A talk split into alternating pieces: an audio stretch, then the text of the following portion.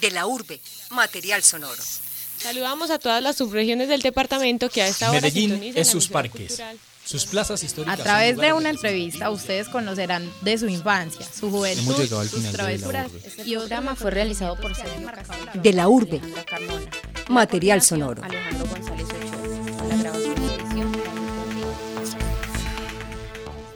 Mi nombre es Paula Villa y hoy nos acompaña el maestro Elkin Holguín, director de Citeatro, dramaturgo, actor y maestro de la Facultad de Artes Escénicas de la Universidad de Antioquia. Muy agradecido de estar aquí. ¿Nervioso? Para nada.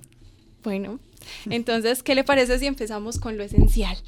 Eh, ¿Cómo y cuándo se dio cuenta Elkin Holguín de que el teatro era lo que, a lo que quería dedicarse toda la vida? Bueno, es, es muy paradójico porque resulta que eh, yo estoy en el teatro casi que por accidente. Muchas veces son los, son los oficios, las profesiones que no eligen a uno, no uno las profesiones. Eh, en un momento difícil, cuando muere mi madre, yo decido irme a pagar servicio militar y por cosas de la vida me tocó en Tolemaida. Entonces allá teníamos un sargento que se llamaba el sargento Stanilaski. Y resulta que él nos ponía a hacer teatro para poder trabajar en algo que llamaba en ese tiempo el B2 o la inteligencia del ejército. Eso ah, fue más o menos en qué, qué Estamos época? hablando del 84, 84. 85. Ujú. Entonces, eh, resulta que podríamos decir que el teatro de alguna manera me salvó la vida.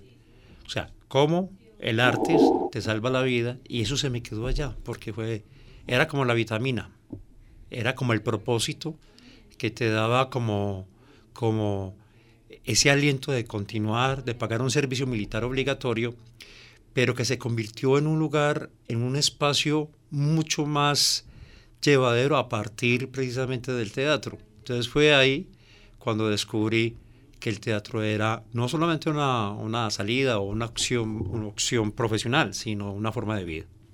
¿Y eso empezó con quiénes?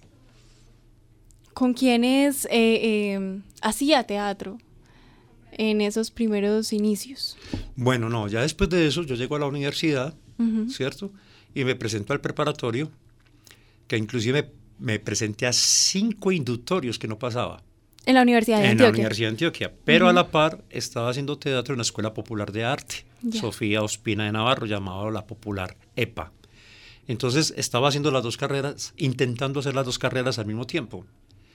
Eh, inicialmente no sabía nada, como te digo, la semilla la sembró el famoso sargento Stanilaski y a mí me quedó las ganas de seguir, de continuar. ¿Extranjero él? No, no, Stanilaski es un, es, es un director eh, eh, ruso Sí. que, que es, es fundamental para la formación. Tiene varios libros donde está el, el- el actor se prepara, entre otros. Y es un hombre que, que, que es padre, padre de- de- del teatro. Sí. Sí. Y eh, era, ¿cómo fue que, que conocemos la historia de, de el sargento, cómo llegó a protagonizar obras de teatro y, y hacer este tipo de actividades con los soldados? ¿Cómo fue? A ver, bueno, eh, lo que pasa es que no sé si es el lugar para decirlo, pero sí quiero que quede claro que, que de pronto cuando estamos pagando servicio militar, entonces eh, como bachilleres eh, habían diferentes batallones. Uno de ellos era el de comunicaciones, el de comando, intendencia, etcétera. Pero había uno sobre todo que era el de el B2, como te lo decía ahora, que era el de inteligencia. Era el lugar donde se hacía, como te digo, hay cosas que no puedo contar por acá, pero donde realmente nos preparaban a los que estábamos en, eh, en inteligencia, en el B2, para hacer determinadas actividades de inteligencia, ya lo que venía a ser el campo. Entonces, parte de esa preparación era la actuación. ¿cierto? Crear personajes, eh, trabajar en la calle, mimi- mimitiz- mimetizarse con, con ese urbano, con todo lo que es un ambiente, por ejemplo, en los lugares que estábamos, confundirnos en medio de la gente para lograr información. Eso era todo. Entonces nos daban esas clases, nos enseñaban más o menos cómo enfrentar a un personaje de diferentes formas. Y como te digo, eso fue lo que se me quedó y me creó la semillita para continuar. Ya. Y pues en sus obras se nota eh, de inmediato eso que usted dice de mimetizarse con la ciudad, de los fenómenos de la, con los fenómenos de la ciudad, con los personajes. Em, posteriormente en, en, en, la universidad, ¿usted cómo toma la decisión de que y continuaría con esa carrera de, del teatro ya para toda su vida y que se convertiría en un estilo de vida? Eh, sí. Bueno, no. Realmente cuando salí del ejército uno sale como mirando para el cielo y mirando para el piso, uno no sabe para dónde coger.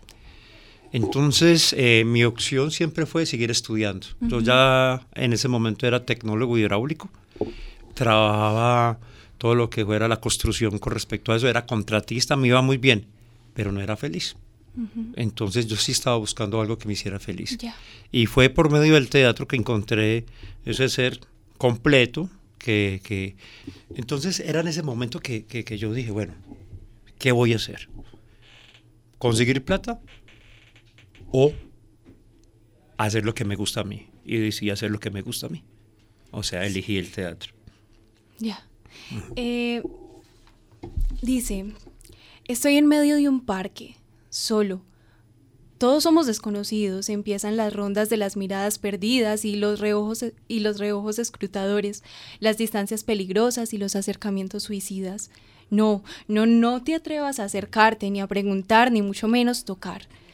Evítalo, huye, sal corriendo, busca una iglesia, un cine, un estadio, un, paradero de buses, una banca sin vista al mar, un bar sin coperas, un autoservicio, montate en el metro y viaja de A a la B y viceversa, pero al final de cuentas, hagas lo que hagas, serás alcanzado y no lo podrás evitar. Entonces te entregarás y descuida. Después de algún tiempo volverás a los parques para tratar de acompañar a tu soledad, ya sabes, huir. Eh, acabamos de escuchar un fragmento de la obra del maestro Elkin Holguín, con quien tenemos el placer de, entrevistarnos, que se titula Las cosas se ven mejor desde arriba. Eh, cuéntenos, maestro, ¿qué, ¿qué hace que esta obra sea tan particularmente cercana a usted?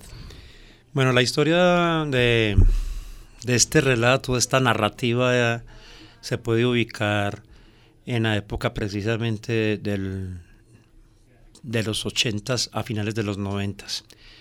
Yo me crié en un barrio, un barrio que se llama Aranjuez. Uh -huh. eh, estudié mi primaria con, con muchos de esos líderes, entre comillas, de los combos, los jefes de esos combos que ocurrieron a partir del narcotráfico. Sí.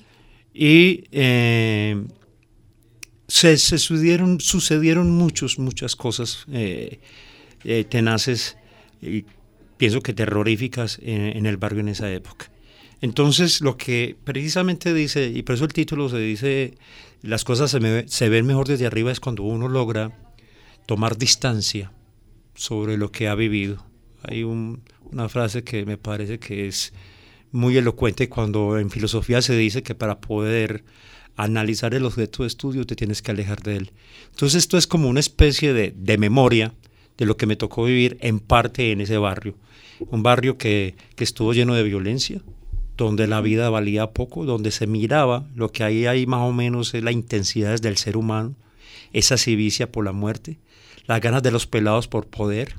Es mentira que la mayoría de los pelados mataban eh, porque eran pobres o porque su mamá, para darles mejor vida a su mamá, no. Es mentiras. Amigos de muy buena familia, de muy buena estirpe, murieron en esa época. ¿Por qué? Porque matar se convirtió en un encanto, en un misterio de cómo ver, como lo dice Harold, eh, me dijo Harold, ya estando muerto, pues ya está muerto Harold, me decía, es que no hay nada más espectacular, maravilloso y mágico ver cómo se le apaga la luz de los ojos a alguien que estás matando y cómo su sangre cae. Entonces todo eso, todo eso lo, lo, lo, lo marca a uno. Entonces esta obra está llena de una cantidad de, de, de imágenes tétricas, sí. muy difíciles porque muy ahí lo que hay hay una cantidad de acontecimientos, habla de los desaparecidos, esos que llegan a las 4 de la mañana y las señoras fisgonas, las mironas que hablaban, miran a través de las ventanas se, iban, se daban cuenta que sus vecinos, después de ser metidos en carros, nunca regresaban. Ahí está la historia de, de, de la gallina, Sí. y su mamá Celia, esa historia de, de, un hijo de buena familia que no tenía por qué robar ni matar, ese encuentro que parece una telenovela venezolana cuando esos dos amantes se encuentran y, y, y, empieza la cámara lenta, el tiempo se detiene, después de que a la gallina le han impactado seis tiros en busca de su mamá. O sea, esas imágenes no son ficcionales, no es autoficción, es real. Entonces, eh, como, como muchas otras cosas que están en las cosas se ven mejor desde arriba, plasma lo que, lo que viví yo ahí, en esa prosaica, esa prosaica que está llena de, heridas, gracias a Dios, no abiertas, pero que quiero decir y que quede bien claro, uno nos enseña la muerte, eso es mentiras, cada uno verá cómo la vive, pero ahí hay una cantidad de acontecimientos que yo creo que lo que hace uno ahí es purgar ese dolor y es una obra muy actual. Lo que está pasando ahora en la Comuna 13, eh, precisamente ayer que estaba leyendo, eh, releyendo la obra, me daba cuenta de que son imágenes muy actuales, son imágenes que eh, son devastadoras y que pues tristemente se están volviendo a repetir en la ciudad. ¿cómo, ¿Cómo fue ese acercamiento a los personajes, Elkin? Bueno, ahí, podríamos decir que es, que es, una cosa es crear a partir de la ficción y otra vez a partir de la misma realidad. Cuando tú estás hablando de lo que estás plasma, plasmando en palabras o en imágenes poéticas, lo has vivido, es muy diferente cuando tú te pones a imaginar, te pones a crear a partir de la, de la musa que te llega por la inspiración. Entonces, nosotros podríamos decir, a pesar de todo ahí, esa obra, por ejemplo, está atravesada por un saltimbanking, que es un poco como el sarcasmo, es, la paradoja de cómo realmente final, finalmente terminamos riéndonos de nosotros mismos, porque la muerte nos acecha todo el tiempo. Entonces, el, entre comillas, esos personajes que existen, que más que personajes son actantes, son seres reales, son amigos, son personas que se criaron con uno y que ninguno de ellos, si por decir alguna cosa, no está vivo, porque ellos tomaron su decisión. Entonces, ese acercamiento no fue un acercamiento de indagación, de pregunta, de encuesta, no fue una herramienta para hacer una recolección de datos, no, es una memoria fotográfica de todo lo que ocurrió. Sí, y el, la obra se desarrolla en parte en un parque, en un parque. Eh, y los personajes que hay en ese parque son personajes que uno puede pararse allí al frente en San Ignacio y, y, y ver. ¿No? Eh, son realidades muy fuertes las que están detrás de estos personajes. Eh, ¿Cuál es la inspiración? ¿De dónde viene esa imagen del parque, de, de las prostitutas, de, de, del señor que, que vende eh, cigarrillos en la esquina, de, en fin, de todo este tipo de los borrachos? Eh, ¿De dónde? Bueno, esa, es una estructura que yo me creé que se llama eh, racimo de uva. El racimo de uva significa que cada uva es una historia es un poco que en dramaturgia se conoce como texto máquina. Entonces ahí la cementación del ser. Ahí lo que vemos en este texto es el detritus del mismo ser. Entonces eh, hay un lugar que para mí me parece que está reflejado el universo. Pero hablo de un universo real, un universo que se convierte en cosmos porque hay un orden y es el Parque Bolívar. Es el Parque Bolívar el lugar, el territorio donde parte todo esto, uh -huh. ¿cierto? Y ahí encuentras, como tú lo decías, las niñas que tienen como fachada unos, unos eh, eh, venden tinto, uh -huh. pero realmente lo que no venden, lo que menos venden es tinto. Está ese parque que está dividido en esa zona territorial por pedazos, porque están las, la, las prostitutas, los transgéneros, los transexuales, los bandidos. Ahí está inclusive la historia de, de, de, Dani, que es una de las travestis ya famosas y conocido, un personaje reconocido en la ciudad. Ahí mismo puede estar implícito, aunque no está eh, dicho con nombre y apellido, pero ahí está Bernardo Ángel, que en paz descanse nuestro amigo que murió la otra semana. Entonces, el parque es ese universo donde la gente le teme ir porque ese parque se parece a cada uno de nosotros. O sea, yo he hecho el ejercicio con los estudiantes de la universidad y de la Débora y he puesto, los he puesto ahí para trabajar básicamente tres elementos, el simulacro, la representación y la mímesis. Eso mismo lo hemos hecho en el Centro Comercial Santa Fe. Y hemos descubierto cuál es la diferencia. ¿Y, ¿Y, cuál es la diferencia? Son demasiadas las diferencias. Primero encontramos gente original que no juega sino hacer ella. No existe la máscara, existe la persona como esa máscara. ¿Cierto? En el Parque Bolívar nadie, nadie juega a ser otro, juega a ser él. La prostituta es la prostituta, el evangélico es el evangélico, y te discutes de ahí. Ahí está el Hare Krishna, que hace rato lo perdimos, hace rato que a las seis de la tarde no escuchamos Hare Hare Hare Krishna, ¿cierto? Está el que habla de deportes, está el intelectual, que no sabe de nada, pero sabe de todo. Está el orador que grita, ¿cierto? Sí. Está el que dice que sabe mucho, pero no sabe nada. Pero todos son, en alguna manera, marcan una cofradía. Ellos escuchan, ellos no aparentan, ellos no van de compras. El tinto vale a 500. La guanábana vale a 800. Se comen un pastel que no tiene de nada, o sea, tiene de todo menos pastel. Entonces la vida ahí maneja. Ese organismo vivo que es el Parque Bolívar no es el otro organismo vivo que es el, que es el centro comercial. Aquí nos quedaríamos hablando una cantidad de tiempo de la diferencia entre ambos espacios sin decir cuál es bueno y cuál es malo. En ningún momento se trata de eso. Son dos espacios diferentes que tienen diferentes significados, diferentes sentidos, diferentes referentes, diferentes reflexiones. Sí. Eh, también dentro de la obra eh, se evidencia una semejanza que usted hace entre el circo y el fútbol entre el circo y, el espectáculo futbolístico. ¿Usted tiene algún acercamiento con este tipo de espacios o para usted qué significan este tipo de espacios? Sí, eh, generalmente cuando yo estoy montando, siempre generalmente la preparación de los actores, muchas veces hacemos como, como, como es, ponemos de frente este mundo que es el mundo del fútbol, un partido de fútbol y ponemos una función de teatro. Hay una cantidad de diferencias, pero también hay una cantidad de, de semejanzas. Uh -huh. Y lo que hacemos en ese paralelo, eh, en esa comparación, es ver cómo finalmente eh, nunca vamos a llegar a ser lo que hace el fútbol. O sea, nosotros nunca vamos a llenar un estadio para ver una obra de teatro, a no ser que sea una obra extranjera y bueno, y sea Circo de Sol o algo parecido, pero localmente no lo vamos a hacer.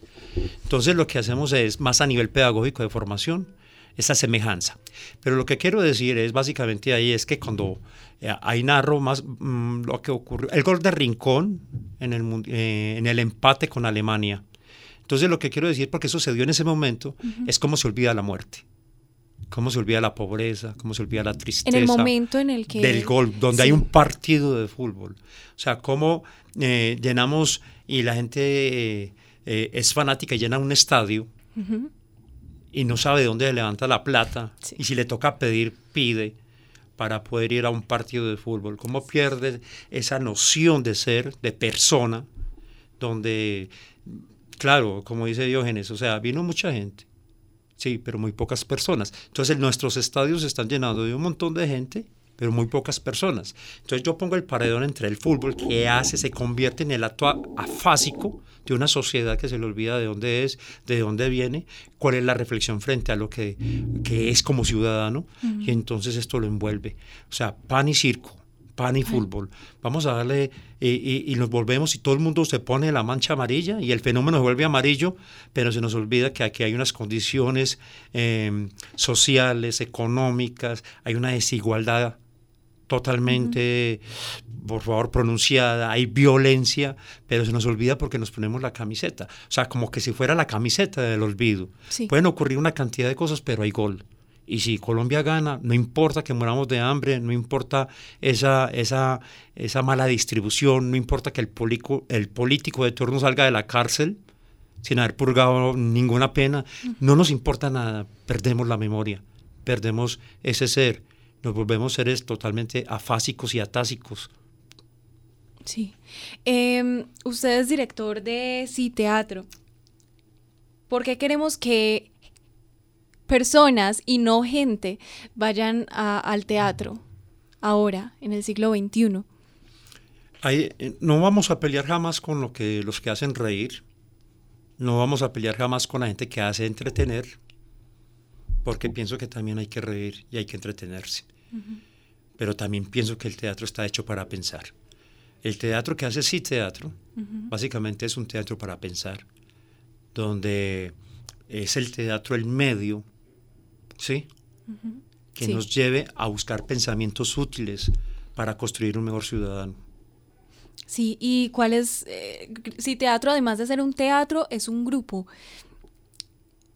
¿Qué, ¿Cómo surge el grupo? Eh, el grupo surge en el 94 más o menos, a partir de unas, de unas necesidades de, de expresar, de decir, de comunicar, que es uno de los objetivos o los fines del teatro mismo. Y nos reunimos unas personas que queríamos hacer algo, sin ninguna pretensión, sin ninguna ambición, sino hacer lo que queríamos hacer. No obedecimos a ninguna regla, ni a ninguna convocatoria, no obedecimos a ningún aviso, ni presentar una obra para un proyecto. Si lo se originó por las ganas, el deseo y la pasión, que es lo que tenemos todavía. Ganas, deseos y pasión de hacer teatro.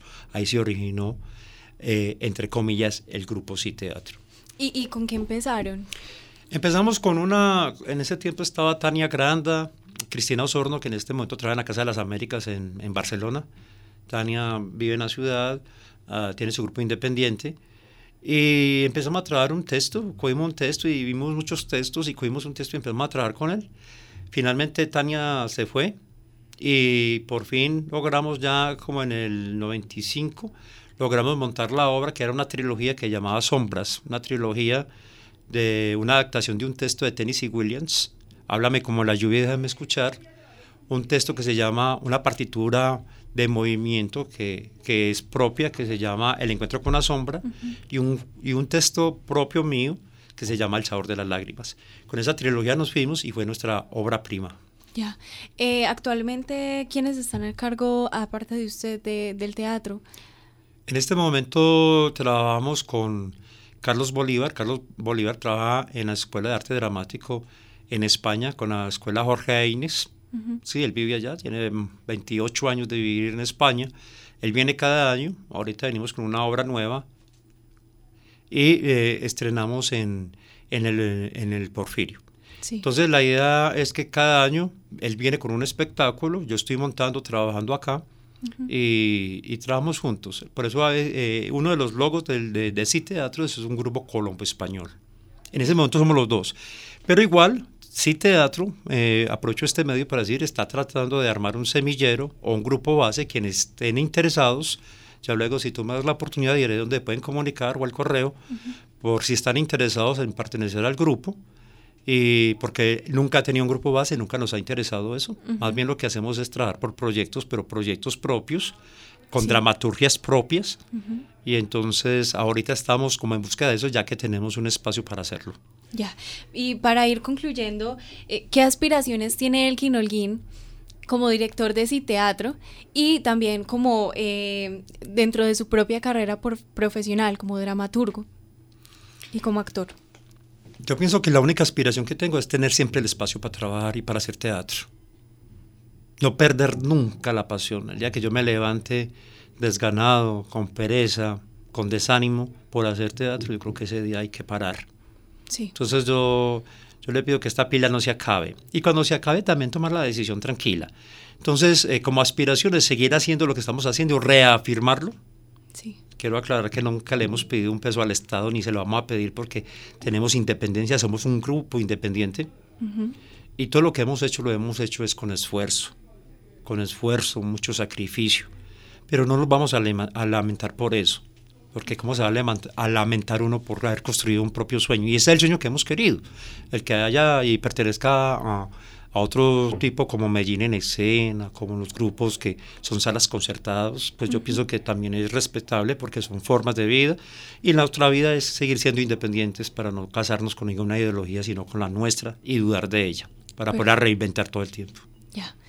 Elkin Holguín, pues así terminamos nuestra entrevista. Fue un verdadero placer. Muchísimas gracias por estar aquí con nosotros.